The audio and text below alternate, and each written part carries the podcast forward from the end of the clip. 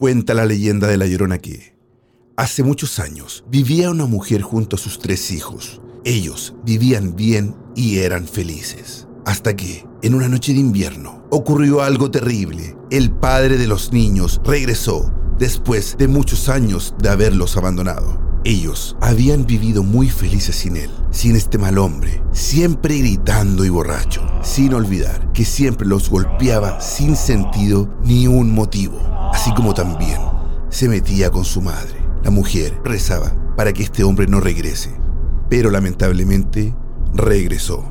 Cuando llegó este hombre, de una patada tiró la puerta y gritó, ¿Por qué nadie viene a recibirme? Los niños, muy asustados, se escondieron.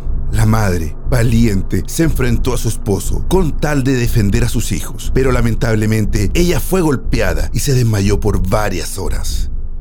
Cuando ella despertó, lo primero que hizo fue buscar a sus hijos, pero al buscarlos por toda la casa no los encontró, ni tampoco a su esposo.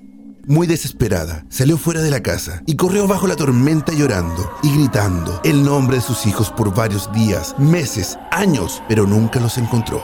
Un día, tras buscarlos por mucho tiempo, la madre murió de tristeza. Tampoco se supo nada de sus hijos, ni mucho menos de aquel hombre que se los llevó. Desde ese entonces, el espíritu de esa madre no descansa y todas las noches se le oye llorar y lamentar por los alrededores de los pueblos buscando a sus hijos. Las mujeres que logran oír los lamentos y gritos de la llorona corren asustadas rápidamente tras sus hijos para esconderlos de ella, porque si los encuentra se los puede llevar para siempre.